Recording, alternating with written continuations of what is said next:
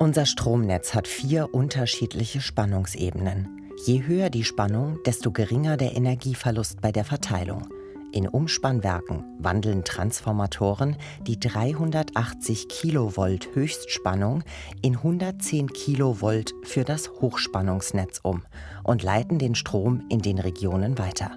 Danach folgt das Mittelspannungsnetz mit 20 Kilovolt. Erst das Niederspannungsnetz bringt den Strom schließlich zu uns Endverbrauchern mit nur noch 230 Volt.